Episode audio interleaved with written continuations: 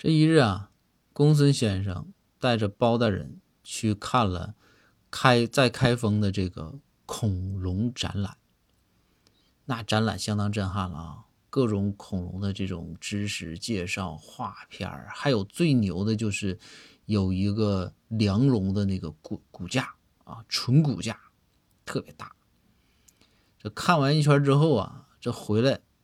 开封府其他的人这围上来呀，就问包大人说：“大人，这恐龙展览好吧？”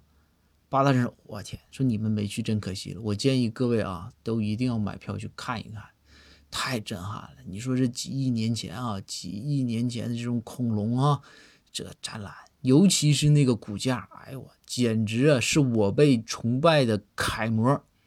大伙说至于吗？说大人，这骨架就这么好吗？那么是是。”怎么像艺术品一样吗？